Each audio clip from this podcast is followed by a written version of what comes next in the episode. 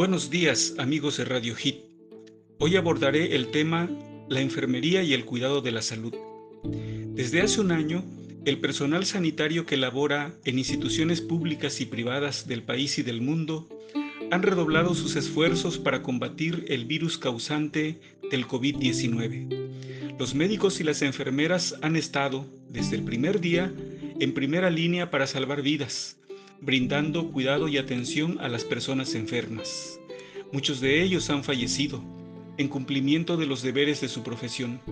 A pesar de ello, la sociedad no ha valorado adecuadamente la contribución de estos profesionales de la salud, cuyo papel ha sido históricamente relevante en las crisis sanitarias.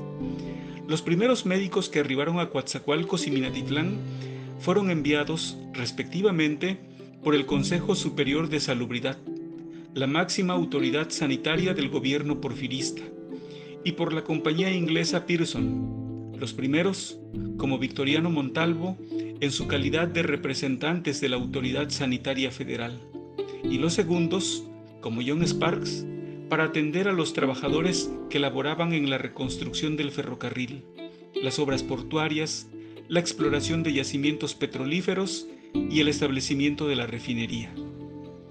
A diferencia de los médicos, las enfermeras fueron formadas profesionalmente en escuelas de la región. La primera de ellas fue la Escuela de Enfermeras, Parteras y Trabajadoras Sociales, fundada en Coatzacoalcos, misma que tuvo dos etapas, de 1942 a 1945, cuando sus estudios no tuvieron validez oficial y de 1946 a 1955, cuando fueron reconocidos por la naciente Universidad Veracruzana. Allí se formaron, entre otras enfermeras, Josefina Charleston y Elia Canciño. El 4 de octubre de 1971 se fundó la Escuela Superior Regional de Enfermería en Coatzacoalcos, a instancias de 21 médicos del Hospital Civil Valentín Gómez Farías, encabezados por René Marín Baruch, quien fue su primer director. En 1976 esta institución educativa se incorporó a la Universidad Veracruzana con el nombre de Escuela de Enfermería y Josefina Charleston formó parte de su personal académico donde contribuyó a la formación profesional de nuevas generaciones de enfermeras. Por su parte, el 17 de noviembre de 1975 nació en Minatitlán la Escuela de Enfermería, ante la necesidad de formar profesionales que permitieran satisfacer las demandas de las instituciones de salud.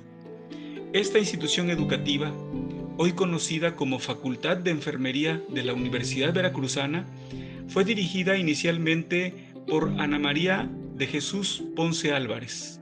Allí dio clases Celia Canciño, una respetada enfermera que vive en la ciudad de Minatitlán. Este 12 de mayo, fecha en que se celebra el Día Internacional de la Enfermería, conviene tener presente y hacer conciencia en torno al destacado papel que enfermeras y enfermeros juegan para la atención y cuidado de la salud, especialmente en épocas de crisis sanitarias. Muchas gracias por su atención.